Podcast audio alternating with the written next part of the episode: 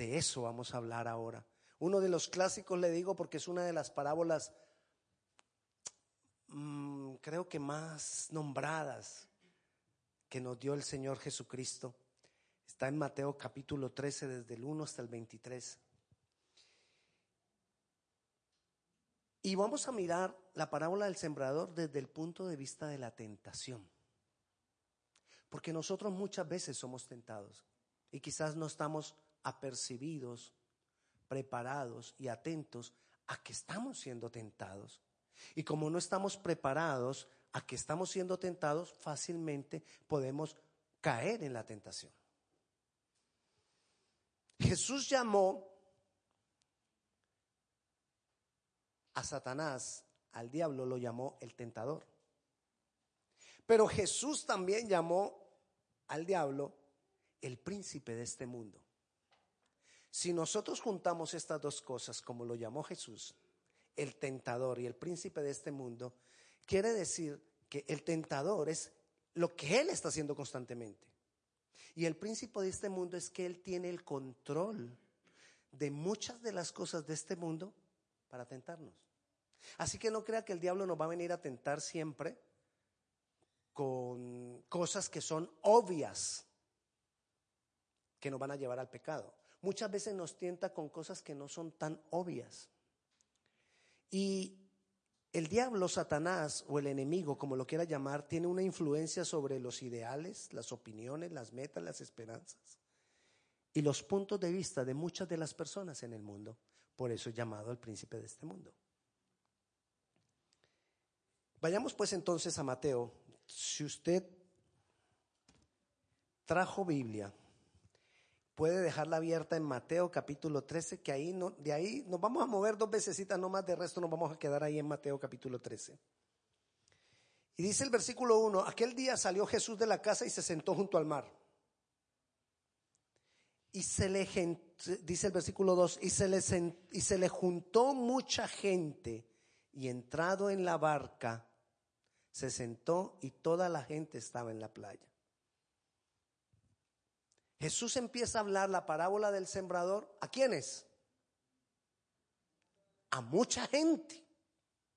Parta de ahí. Mucha gente escucha la palabra. Mucha gente. Versículo 3. Y les habló muchas cosas por parábolas diciendo, he aquí el sembrador salió a sembrar. Y mientras sembraba, parte de la semilla cayó junto al camino. Y vinieron las aves y la comieron. Parte cayó en pedregales donde no había mucha tierra y brotó pronto porque no tenía profundidad de tierra. Pero salido el sol se quemó y porque no tenía raíz se secó.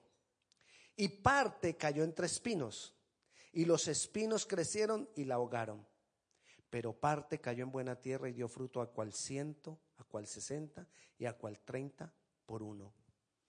Y le dijo, ahí no le dio ninguna explicación, qué es la tierra, qué es la semilla, qué son los que están junto al camino, qué son los que están entre pedregales, qué son los que están junto a espinas. No, ahí terminó y les dijo, el que tenga oídos para oír, que oiga. Terminó la parábola. Ellos quedaron, esa mucha gente quedó muy bonito. Pero ¿y eso qué? Aquí encontramos tres tipos de tentaciones.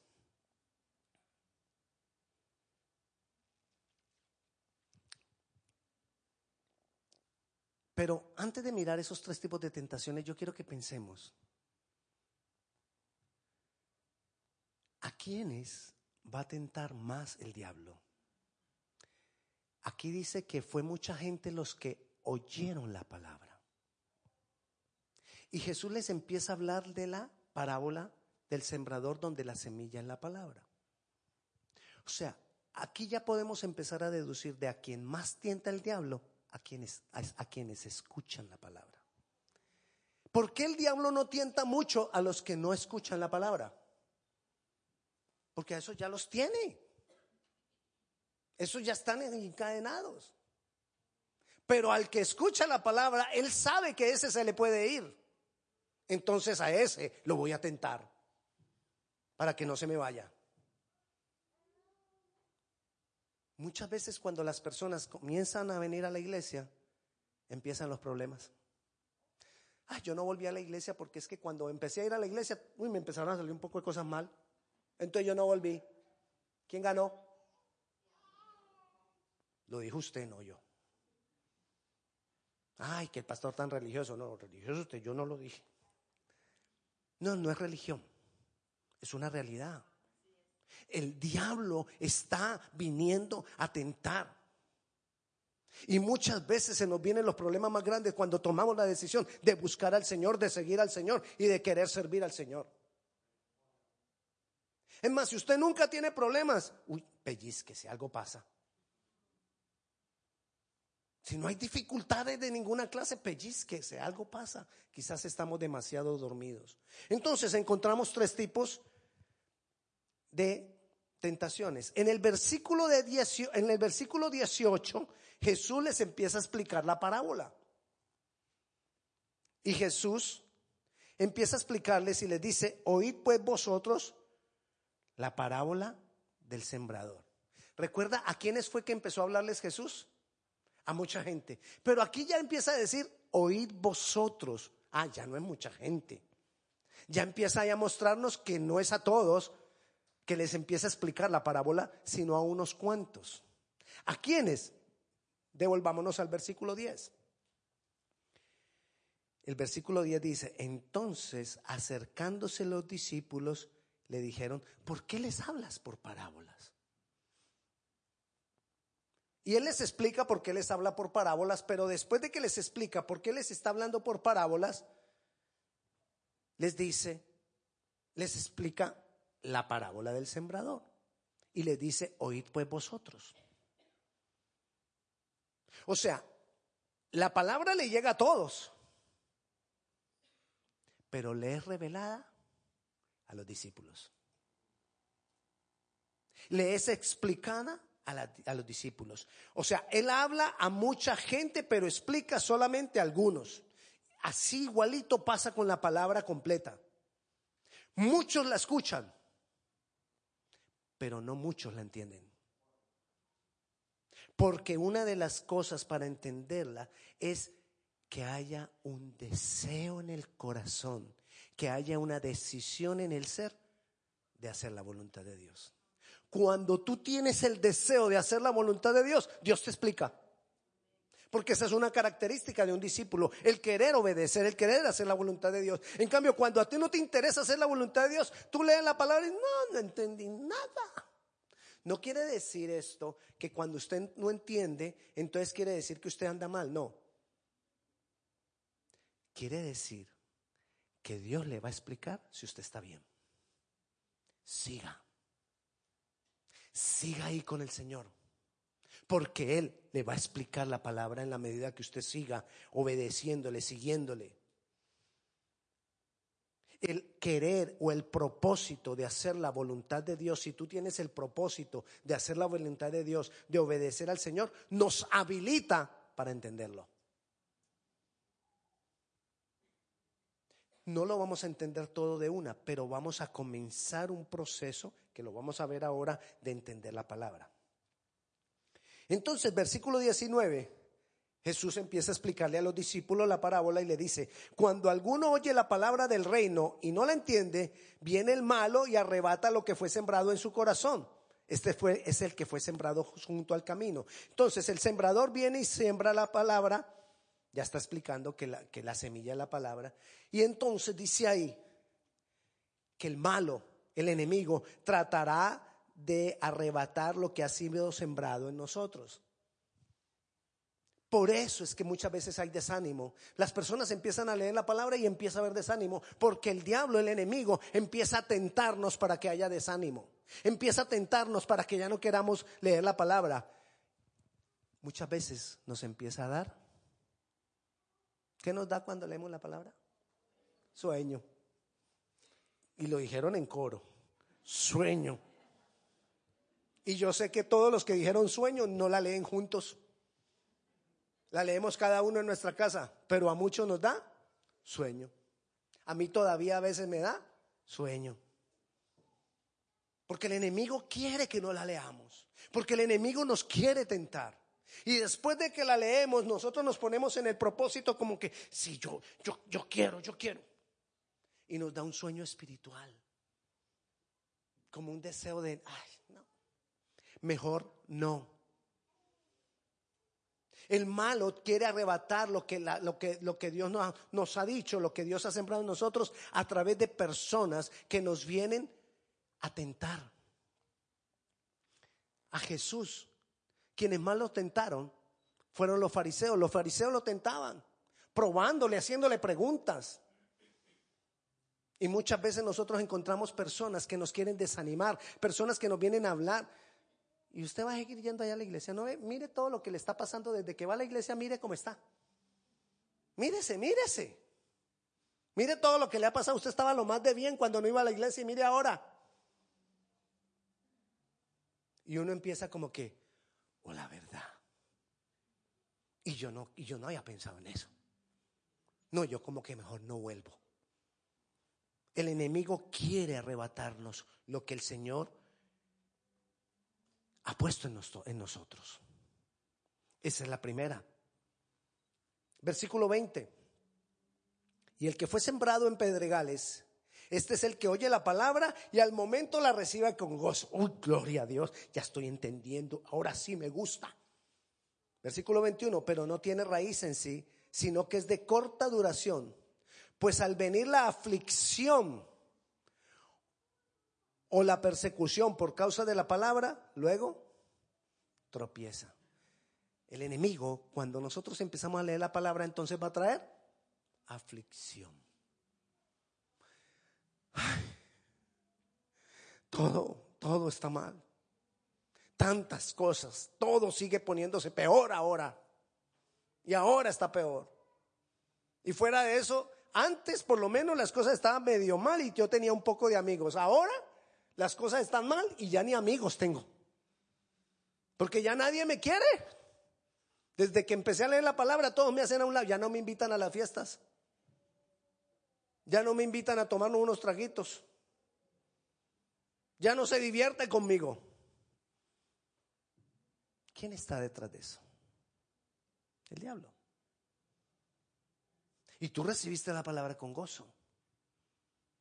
Pero cuando ves que, es, que, se requiere de esfuerzo para obedecer la palabra, entonces ya empiezo a ver que, ah, mire, y esa gente que ni va a la iglesia, todo le sale bien.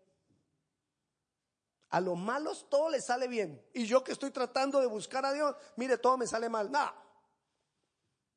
¿Quién está metiendo esas ideas en la cabeza? El tentador. Y empezamos a encontrar una cantidad de cosas en internet donde nos dicen, no, yo como que mejor no, yo no sigo en esto, yo no sigo en la iglesia. Pero mira lo que te dice Hebreos capítulo 10. Dice el versículo 35.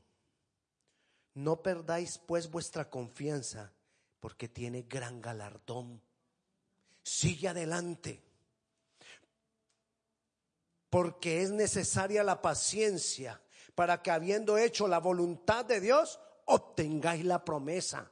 Sigue esforzándote, sigue con paciencia, porque vas a obtener la promesa porque aún un poquito, y el que ha de venir vendrá y no tardará, mas el justo vivirá por fe. Y si retrocediere, no agradará a mi alma, dice el Señor. Pero nosotros no somos de los que retrocedemos para perdición, sino de los que tienen fe para preservación del alma. Amén. Sigue adelante. Sigue adelante, aunque todo se ponga oscuro, aunque todo parece que empieza a salir mal, sigue adelante, porque un poquito y el Señor se va a manifestar, porque un poquito y el Señor va a hacer la obra. Continúa con paciencia, continúa con paciencia, dice ahí la palabra, porque el Señor hará la obra, porque el Señor se va a manifestar. Ya hablamos de dos tipos de tentación el malo directamente a través de personas. El malo a través de las, aflicciones La gente que ya dice que no, que yo no sirvo, que, que ya no me quieren. Familia que se nos hace a un lado. Versículo 22, la tercera. El que fue sembrado entre espinos, este es el que oye la palabra, pero el afán de este siglo y el engaño de las riquezas ahogan la palabra y se hace infructuosa. Tercera tentación, el afán de este siglo y el engaño de las riquezas. Y estamos en la parte del mundo donde ese es el engaño más grande, donde se nos crea necesidad por todo. Todo se nos ha vuelto una necesidad. Necesito, se lo digo por experiencia propia, necesito un televisor más grande. Necesito un carro más moderno. Necesito, y, decimos así, es que necesito. ¿Qué más necesitamos? Dígame, de las necesidades que no son creadas. Más zapatos. Tengo rojo, azul, verde y no más. Me falta el blanco, el morado, el amarillo. ¿Qué más? ¿Qué otra necesidad? Ayúdeme, construyamos. Una casa más grande. Se fueron nuestros hijos, pero yo necesito una casa más grande. Por si algún día vienen los nietos. Necesito el último teléfono. Ya no me sirve el 8. Necesito el X. Son necesidades que se nos crean. Ese es el afán de este mundo. Y nosotros vamos corriendo detrás de ese afán. Y se nos vuelve todo necesidad. Y no, y no invertimos en lo que es la palabra. ¿Cuántos libros de la palabra tiene usted en su casa? No invertimos en la palabra. ¿Cuántos libros de estudio tiene usted en su casa? ¿Cuántos libros para, para poder eh, eh, eh, aprender más la palabra ha invertido usted? No invertimos en eso. Porque estamos es por el afán de este mundo. Quizás estoy dejando una puerta abierta en cuanto a los afanes de este mundo cuando pensamos solo en trabajo, trabajo y más trabajo. Y si me queda tiempo el domingo voy a la iglesia. Si es que no, trabajo. Ahí nos estamos dando cuenta que vamos dejando una puerta abierta que poco a poco es una gran tentación en la que estamos cayendo. Y no nos damos cuenta. Jesús lo dijo desde hace miles de años. Y, no, y, lo dijo para ese tiempo, pero para, lo dijo también para este tiempo. ¿Por qué trabajo, trabajo, trabajo? Porque tengo que tener dinero, dinero, dinero para suplir necesidad, necesidad, necesidad. Pastor, pero es que aquí si uno no trabaja, entonces ¿cómo, cómo vive? Sí. Ese es el afán de este siglo. Trabajo, dinero, necesidad. Necesidad, dinero, trabajo. Y esa es la tentación de la que estaba hablando Jesús. ¿Cómo voy a ganar? ¿Cómo voy a vencer? ¿Cómo puedo ser de los que dan fruto? Dice el versículo 23, mas el que fue sembrado en buena tierra, este es el que oye y entiende la palabra y da fruto y produce a 160 y a 30 por uno. ¿Cómo lograr eso? ¿Cómo, Señor? Yo, yo quisiera, es decir, yo le entiendo, pastor, yo quisiera, pero ¿cómo? ¿Cómo lo vamos a lograr? Porque es que tenemos una relación de cuatro a uno, cuatro terrenos y solo uno daba el fruto que Dios esperaba. La relación es más grande de los que sucumben ante la tentación a los que no sucumben ante la tentación. La relación es más grande de los que caen en la tentación o de los que caemos en la tentación a los que no caemos en la tentación. La relación es de cuatro a uno. Está hablando de cuatro terrenos y solo uno dio fruto. Entonces, ¿cómo lo vamos a lograr? Cuando los discípulos se acercaron a Jesús y empezaron a, preguntarle a Jesús, Jesús, ¿tú por qué les hablas en parábola? Ahí vamos a encontrar el secreto. ¿Cómo lo vamos a lograr? Porque ahí es que Él les habla a los discípulos. Él sabía que hablarle a la multitud no todo lo van a lograr, solo los que desean lograrlo. Y aquí estoy como si yo estuviera hablando a la multitud. ¿Quiénes lo vamos a lograr? Solamente los que quieran. Deseen hacer la voluntad de Dios. Versículo 14 entonces del, del capítulo 13, ahí donde estamos. Dice, de manera que se cumple en ellos la profecía de Isaías que dijo, de oído oiréis y no entenderéis. ¿Qué consiste eso? Lo que les estoy repitiendo y repitiendo. Les hablo por parábolas para que viendo no vean y para que oyendo no entiendan si no tienen el deseo de hacer mi voluntad. Hay una condición. Si no son mis discípulos, si no tienen el deseo de obedecerme, no lo van a entender. Podemos estar cientos en la iglesia, pero solo entenderán y solo caminarán si tenemos el deseo de seguirle. Y el versículo 15 dice, porque el corazón de este pueblo se ha engrosado. Te voy a hablar de algo del corazón. El Señor nos hizo, cuando hablo del corazón, me estoy refiriendo a la parte interna de nosotros, no, no, el, no el corazón que palpita, no el músculo aquel que, que, que, no. Hablo del corazón, esa parte interna, de la cual el Señor nos proveyó. Y esa parte interna es donde tenemos la capacidad de amar. Entonces Él hizo el corazón sin límites. Para que el corazón nosotros, por decisión propia, lo pudiéramos amar y a Él y entonces va creciendo el corazón y lo podemos amar y amar y amar y amar sin ningún límite. Entonces por eso Él hizo el corazón sin límites. Pero ¿qué hemos hecho nosotros? Ahí Jesús dijo, el corazón se ha engrosado ¿De qué se ha engrosado? De las cosas vanas de este mundo. ¿Quién ha llenado ese corazón? Y el problema es que por eso las personas que le meten más y más, quieren saciarse y saciarse, nunca se van a saciar, porque nuestro corazón es ilimitado. Nunca se van a saciar. Y si el amor es por el dinero, no pueden tener el dinero que sea, pueden tener todo el dinero del mundo, no se sacian.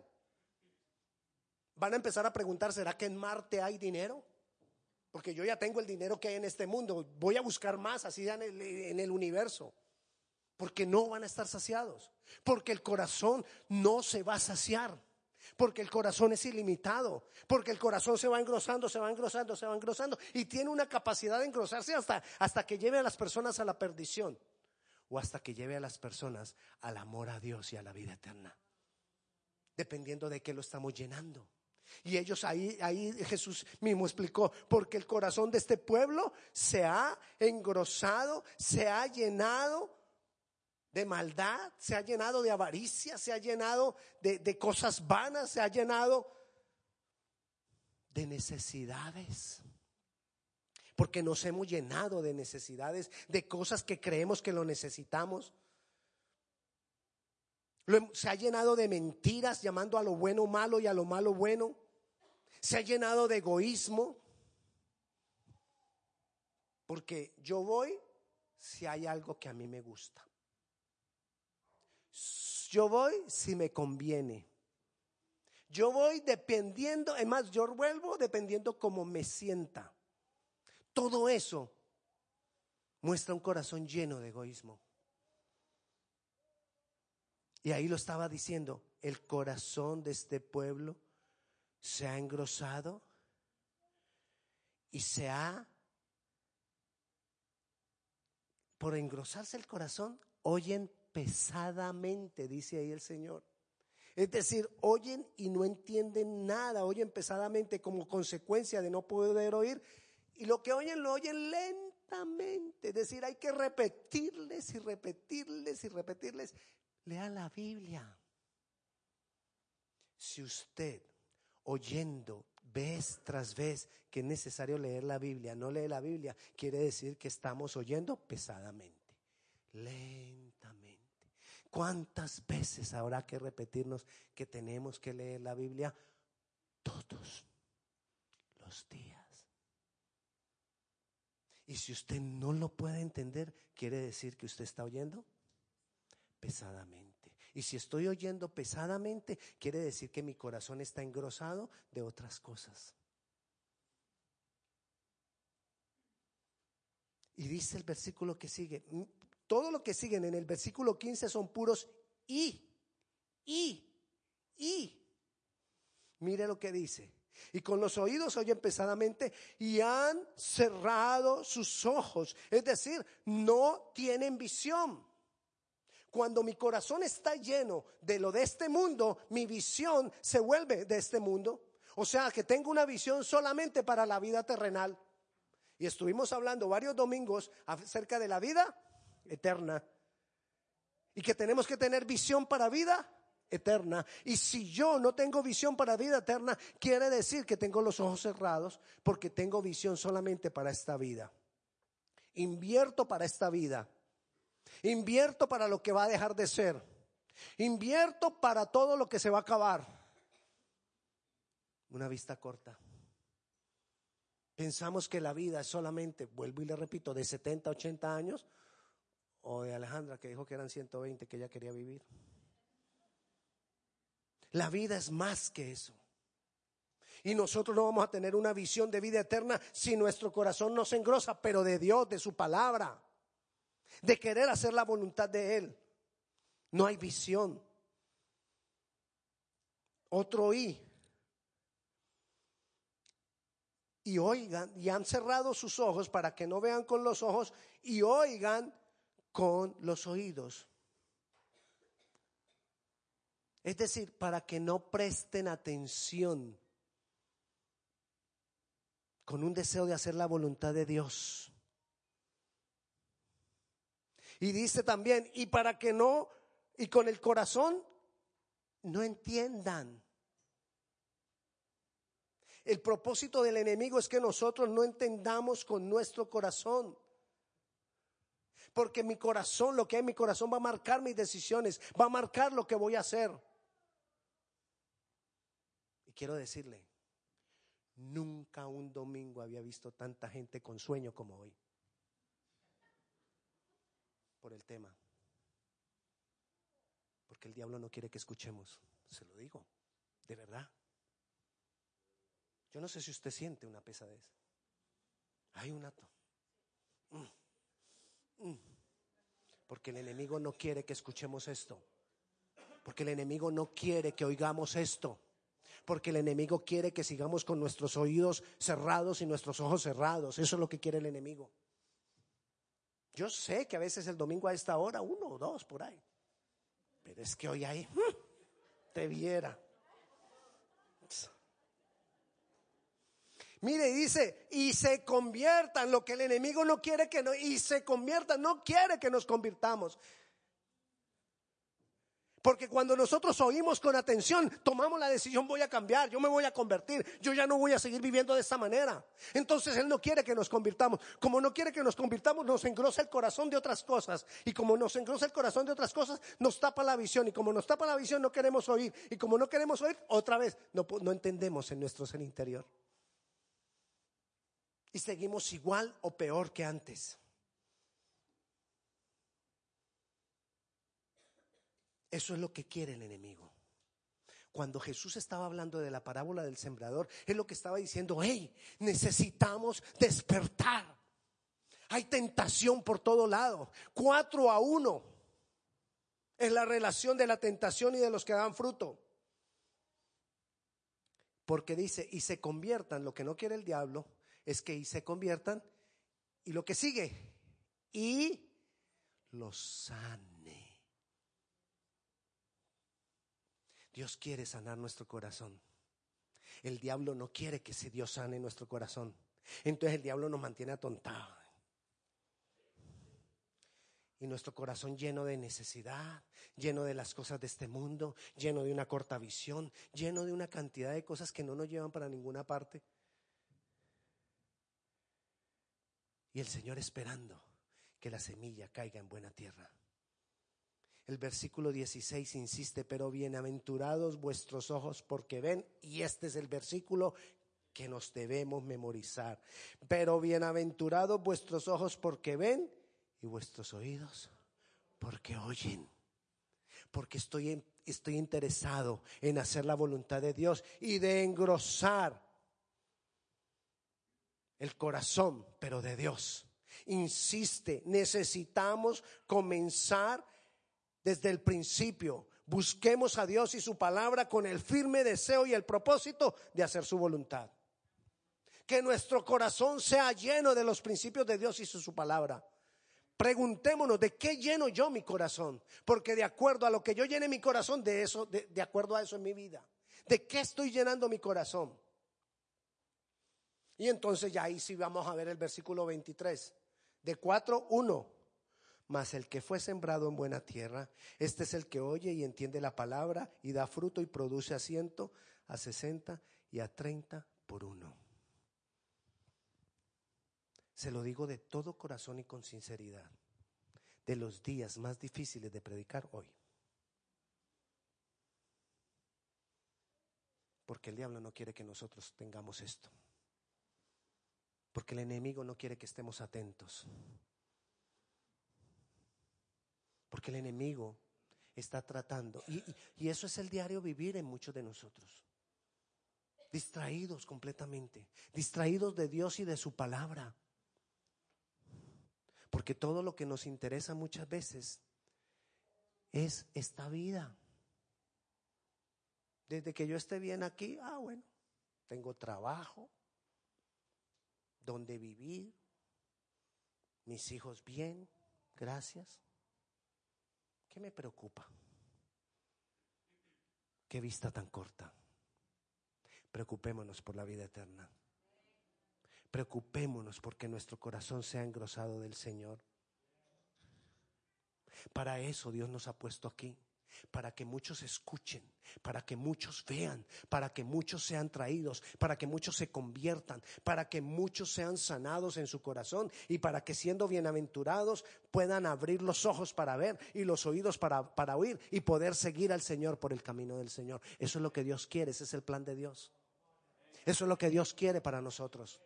Y va a tocar y va a ser difícil, pero lo vamos a lograr porque con paciencia tenemos que seguir adelante. Tú, no, tú tienes que seguir luchando. Tú no puedes parar de luchar. Tú no puedes parar de luchar por tu hogar. Tú no puedes parar de luchar por tu familia. Tú no puedes parar de luchar por tus hijos. Tú no puedes parar de luchar por aquellos que no tienen la visión. Tenemos que seguir luchando por los que no tienen la visión, por los que tienen los oídos cerrados y los ojos cerrados. Tenemos que seguir luchando. No te canses, porque los que luchamos con paciencia alcanzaremos la promesa. Un poquito y el Señor se manifestará. Un poquito, insiste un poquito más y el Señor se va a manifestar. Y démosle la gloria al Señor.